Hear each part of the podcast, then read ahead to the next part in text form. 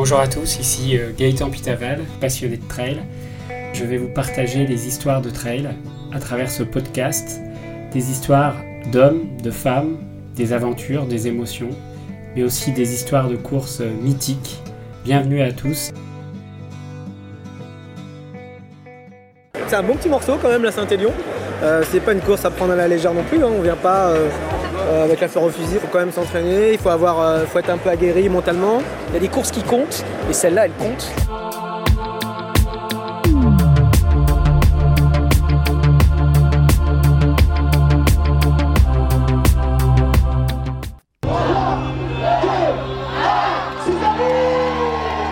C'est la doyenne des courses ultra et nature. 64 années que ça dure, les meilleurs superlatifs sont utilisés pour la qualifier. Voici la Saint-Élion millésimée 2017. La Saint-Élion s'étoffe d'édition en édition, outre le parcours roi de plus de 70 km à travers les monts du Lyonnais, en solo ou à plusieurs en format relais. D'autres variantes existent, la Saint-Express 44 km entre Sainte-Catherine et Lyon, la Saint-Esprint 22 ou la Synthétique 12 km à fond les manettes. Tous les plaisirs sont dans la Saint-Élion c'est une des classiques, des courses longues, ça fait plaisir de le faire, ouais. Oui, bon, la Saint-Élion, euh, de nuit avec un peu de neige, euh, mm. c'est quand même un peu le mythe. Hein, euh, faut, se tester. C'est notre première au-dessus du marathon. C'est un bon petit morceau quand même, la Saint-Élion.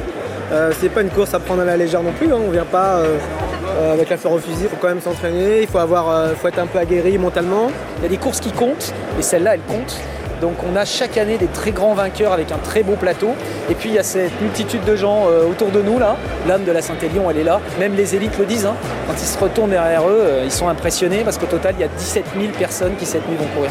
Pour l'aventure, pour euh, dépasser les limites de soi et, passer un bon moment entre potes. Alors pourquoi cette course est particulière pour moi? C'est que j'avais décidé en 2014 de faire la grande version de, donc de la Saint-Élion, hein, l'intégrale entre Lyon et Saint-Étienne, qui est un 73 km avec un peu plus de 1000 mètres euh, de dénivelé. Et en fait, cette course, ça a été euh, mon premier abandon en trail euh, en 2014. Tout simplement pourquoi? C'est que j'avais décidé en début d'année de faire le marathon de Paris, que, que j'avais fait au mois de, au mois de mai. Et puis euh, en 2014, bah, j'ai eu des événements familiaux euh, qui m'ont un peu euh, chamboulé. Et la Saint-Élion, c'était un peu mon, défi de l'année. C'était de dire, bon, bah voilà, c'est dans ta région, tu vas, tu vas partir dans la nuit et puis tu vas profiter.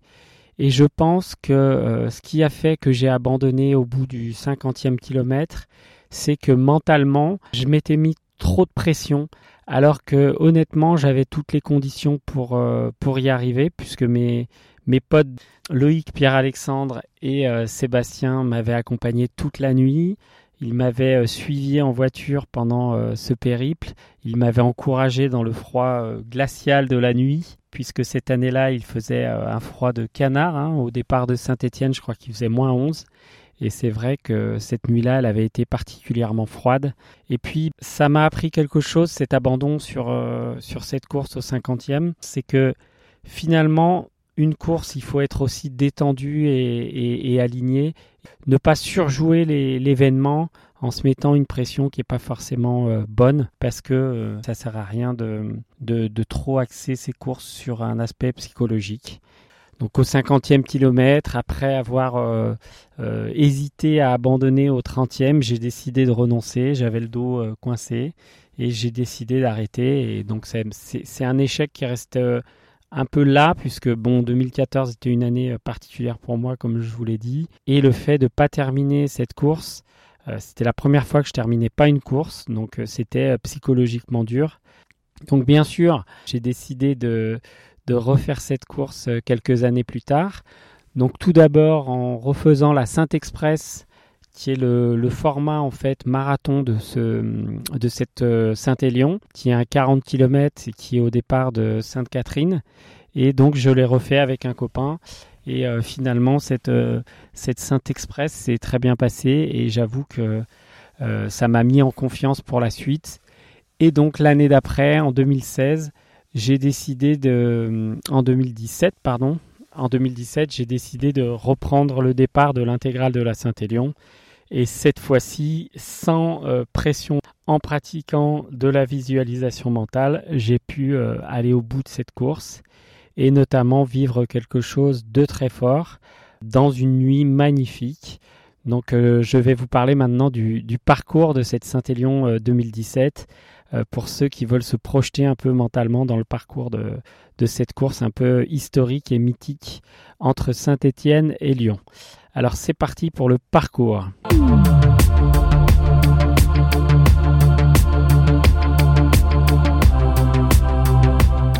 Donc un parcours pour sa 64e édition de 72 km avec 1950 mètres de D+, et 2250 mètres de D-. Au départ de Saint-Étienne à 23h30, là euh, c'est la pression qui monte, hein, puisqu'il faut venir de Lyon, euh, de Lyon en voiture et, être déposé à Saint-Étienne pour, euh, pour le départ. Le départ cette année-là, la première vague a été lancée à 23h30 avec au départ de cette course une température de moins 4 et surtout il y avait eu beaucoup de neige avant dans les monts du Lyonnais donc euh, c'est vrai que cette course était vraiment dans des conditions de climatiques assez particulières, avec euh, un départ donc euh, on va dire frigorifié dans ce grand gymnase de Saint-Étienne. Donc on arrive sur place et puis on attend dans, ce gymnase. Il fait très froid. Les, vagues vont commencer à, à, partir. Donc là, vous avez l'organisation qui vous demande de vous rendre sur la ligne de départ, dans le sas de départ. Et là, vous êtes euh, collé euh, avec euh, la première vague de 1500-2000 trailers. Et là, il fait un froid de canard. Donc, chacun fait un peu comme il peut pour pas geler sur place parce que l'attente est, est longue.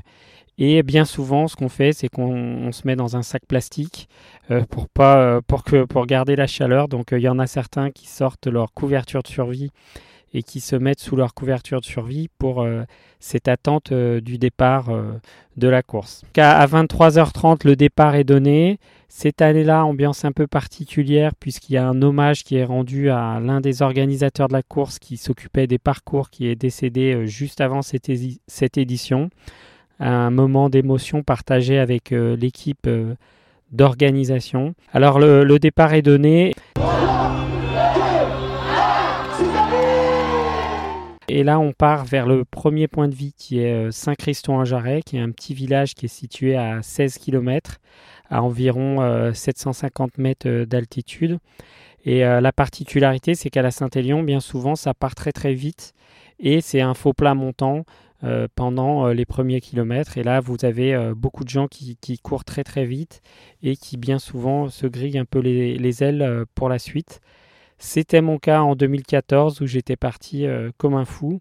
Donc cette fois-là, je me suis calé euh, vraiment sur un rythme euh, tranquille pour être bien calé sur un rythme de finisher plus qu'un rythme de performeur. Les premiers 16 km se passent très bien, dans le froid bien sûr, il y a de la neige, il fait moins 4, moins 6 degrés sur les hauteurs de Saint-Christon-en-Jarret. Un premier ravitaillement tranquille, 16 km, pas trop fatigué, normal. On est là pour les encourager parce qu'on sait ce que c'est. Donc euh, voilà, on est là pour ça. Entre Saint-Christo et Sainte-Catherine, c'est l'essence de la course. Plus un bruit, plus un lampadaire, on entre dans le cœur des ténèbres et de son fort intérieur, formant une longue procession à la fois collective et introspective. c'est vrai que personne parle. On est dans ses pensées, ouais, c'est bien. encore du chemin à faire. On va tranquille. Ah c'est des nuits qui sont particulières pour un trailer. Vous avez le halo des frontales qui crée une ambiance un peu magique avec des, euh, des fils de lumière qui s'étendent sur des kilomètres et des kilomètres. Et puis une ambiance un peu euh, euh, hors du temps puisqu'on est dans la nuit, dans le froid, dans le noir. Et finalement, entre trailers, il y a des discussions, mais il y a aussi beaucoup de silence euh, dans ces courses parce qu'on est dans l'effort, il fait froid, chacun est un peu dans, sa bulle, mais c'est un effort collectif partagé dans des moments euh, vraiment d'intensité physique qui sont, qui sont vraiment, je trouve, très beaux dans ce sport. Et puis après, c'est reparti pour le prochain ravito qui est situé à Sainte-Catherine, qui est globalement un point important dans la course puisque c'est le, le, ravitaillement liquide et solide de cette course et donc là, la barrière horaire est située à, peu près 7 heures du matin. mais ce passage est à 28 km. Donc entre le 16e kilomètre et le 28e kilomètre, on passe quasiment des points de crête avec des passages assez hauts dans la neige, dans le vent, toujours avec un froid extrême, puisqu'avec le vent sur les crêtes, il peut, il peut descendre jusqu'à moins 10, moins 11. Donc ça reste quand même une course qui est assez difficile. Surtout que sur le parcours, il y a d'énormes euh, plaques de verglas et euh, bien souvent, euh, certains coureurs mettent des chaînes sous leurs chaussures pour pouvoir passer ces points difficiles. Donc arrivé à Sainte-Catherine, 28e kilomètre, la forme est toujours là, tout va bien. Et après, direction le camp de Saint-Genoux qui est situé au 41e kilomètre de cette course. Et euh, alors là, la particularité, c'est qu'on passe euh, au point euh, culminant de, la course, donc qui est le signal, qui est situé, situé au 37e kilomètre, 37,8 km exactement, et qui est à peu près à 1000 mètres d'altitude. Et la particularité de, ces passages en crête, c'est qu'on est, sur des zones très exposées au vent et le froid est vraiment très très fort. Comme je vous le disais tout à l'heure, ça peut descendre avec les rafales de vent à moins 10, moins 11. Et là, je vous assure qu'il faut être vraiment euh, bien équipé. Et alors, euh, à ce moment-là, moi, il m'est arrivé quelque chose de, particulier que j'avais jamais vécu sur une course. C'est que euh, globalement, tous mes liquides ont gelé, enfin les, tétines et les, et les, contenants de mes flasques et de ma poche à eau ont gelé. Euh, avec le froid et je ne pouvais plus boire puisque l'eau ne passait plus dans les, euh, dans les orifices des, tétines. Et euh, donc arrivé au 41e kilomètre, donc au ravitaillement de Saint-Genoux, qui est situé dans une petite ferme. là, il faisait, je pense, entre moins 8 et moins 10. Et en arrivant dans ce ravitaillement, les bénévoles, dont mon oncle Bernard et quelques amis à lui, avaient mis des seaux d'eau chaude à l'entrée du ravitaillement et on trempait nos flasques et nos poches à eau dans les seaux d'eau chaude. Donc c'était pas très euh, hygiénique on va dire, mais en tout cas ça avait le mérite de faire dégeler tout de suite tous les tous les embouts de nos, flasques et donc euh, à partir de ce moment-là j'ai pu boire parce que j'avais pas bu depuis presque 10 km. Dans ce ravitaillement là il fait tellement froid qu'il faut pas trop traîner. Là, euh, bien sûr, euh, vu qu'on connaît un peu quelques bénévoles, on peut demander euh, un petit thé chaud ou une boisson chaude et ça fait du bien. Et on peut repartir tranquille. C'est aussi un moment où la fatigue commence à, tomber un peu sur, nous parce que ça fait quand même 40 km. On court déjà depuis 5, depuis 4-5 heures. Donc c'est un moment aussi un peu difficile dans la nuit puisque euh, on commence à avoir la fatigue qui commence à se faire sentir. Après ce ravitaillement du camp de Saint-Genoux, qui est que liquide, hein, on prend la direction de Soucieux-en-Jarret. Donc là, c'est une descente jusqu'à Soucieux-en-Jarret, qui est situé à à peu près 450 euh, mètres euh, d'altitude. Et là, le jour commence à se lever. On est dans une ambiance qui devient un peu moins sauvage et on rejoint des zones pavillonnaires dans la banlieue ouest de Lyon. Alors, avant d'arriver à Soucieux-en-Jarret, j'ai quand même eu euh, euh, un moment un peu de difficile dans le sens où bah, la fatigue commence à arriver. Et euh, surtout, bah, un des coureurs de la course, donc quand je suis passé, était en, train de se faire réanimer. Donc ça, met un petit coup au moral. Les pompiers sont sur place. Et c'est toujours des moments sur une course où voilà, on ne sait pas trop quoi faire. Mais bon, il y a, des secours sur place. Mais c'est des moments qui marquent un peu parce que voir un coureur en, détresse comme ça, ça, ça fait toujours de la peine. Mais euh, je pense qu'il n'y a pas eu de décès sur cette course, donc je pense que la personne s'en est euh, sortie. Donc voilà, arrivé à Soucieux-en-Jarret, dans un gymnase qui est immense. Et puis euh, le plaisir de ce gymnase, c'est de se pouvoir retrouver éventuellement de la famille. Moi, c'était le cas. Il y a mon père qui était présent à ce ravitaillement-là.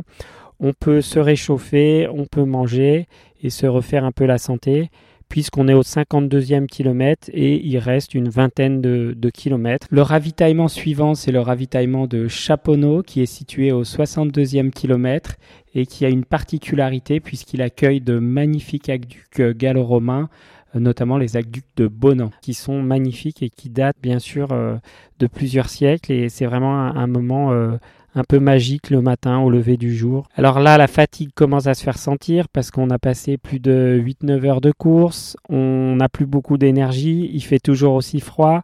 Et on est dans des zones qui sont un peu moins euh, sympathiques puisque bah, on croise des chemins euh, goudronnés, mais également des sentiers euh, qui, qui, passent entre certaines zones d'habitation. Donc on va dire que c'est un, une partie un peu moins sauvage. Et surtout, il faut rester très vigilant parce que sur les routes, il y a des grosses plaques de verglas qui ont gelé et là on peut vite euh, tomber sur des zones, euh, euh, enfin sur des sols qui sont très durs. Alors il reste plus que 10 km, là on arrive sur les hauteurs de Sainte-Foy-les-Lyons et on va commencer notre redescente sur Lyon. Et là, ce qu'il y a de magique, c'est que au matin, vous avez la vue sur Lyon qui est superbe, toute la ville est allumée et vous voyez le bout de votre effort et vous vous dites bah tiens, j'ai quand même fait Saint-Étienne et là je suis arrivé à Lyon et je vais boucler cette Saint-Élion. Donc c'est des moments qui sont qui sont très forts. La particularité, c'est que la fin, on longe un peu un périphérique, donc ça, c'est pas très joli entre guillemets.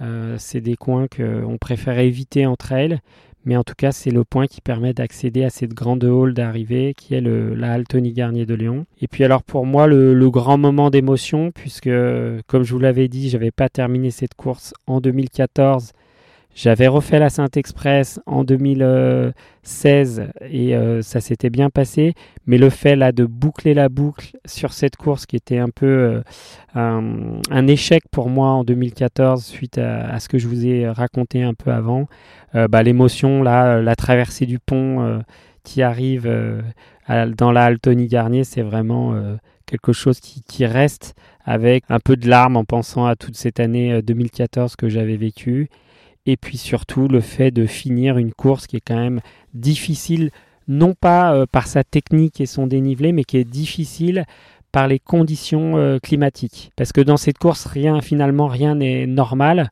On part presque à minuit, on court de nuit dans le froid, il y a de la neige, il y a de la glace, on est équipé de frontales, il y a des passages où on fait ce qu'on appelle du, euh, du, trail luge parce que ça glisse tellement que tous les coureurs sont sur les fesses et se laissent glisser dans, dans les descentes. Euh, il y a une grosse solidarité aussi parce que c'est dur euh, physiquement parce qu'il fait très froid. Hein. Voilà, on est quand même en décembre euh, dans une, dans une zone de moyenne montagne. Et puis l'arrivée, vraiment, c'est la consécration dans cette halle Tony Garnier où l'ambiance est toujours chaleureuse. Et puis, bah, pour moi, le cri de la libération. Hein, je, me rappelle, j'avais le, le, live trail qui tournait euh, à ce moment-là et mes copains euh, m'avaient regardé arriver. J'ai poussé un cri de, le cri de la victoire avec euh, un saut de cabri comme on, comme on en fait parfois sur les, sur les zones d'arrivée avec en passant sous l'arche. Et j'avoue que cette Saint-Élion 2017, elle restera comme un, un, grand moment de bonheur personnel et partagé avec tous mes amis qui m'avaient accompagné vers cette course un peu euh, mythique. Donc une belle course à faire, une course qui a été longtemps décriée par ses euh, passages bitumés, mais franchement, je dirais que cette Saint-Élion, elle a bien évolué et que ça reste quand même une course de trail, même s'il y a quelques passages sur des zones bitumées et pavillonnaires, ça reste une belle expérience de trail avec euh, vraiment des moments qui peuvent être très forts, à la fois physiquement par les conditions climatiques et à la fois en termes de partage avec les gens avec qui vous allez euh, avancer sur cette, euh, sur cette course. Voilà, cet épisode de Trail Story consacré à la Saint-Élion est terminé. La semaine prochaine dans Trail Story, je vous propose un entretien exceptionnel avec Ludovic Pomeray, vainqueur de la Diagonale des Fous 2021, mais également finisher en quatrième position de l'Ultra Trail du Mont Blanc cet été à Chamonix. N'hésitez pas à nous retrouver sur tous nos réseaux sociaux, Facebook, Instagram, sur trailstory.fr également et surtout sur Apple Podcast. N'hésitez pas à nous noter 5 étoiles et à nous laisser un commentaire, ça nous fait extrêmement plaisir. Nous terminons en musique avec une chanson de circonstance, la chanson Snow de Angus et Julia Stones. Bonne aventure trail à vous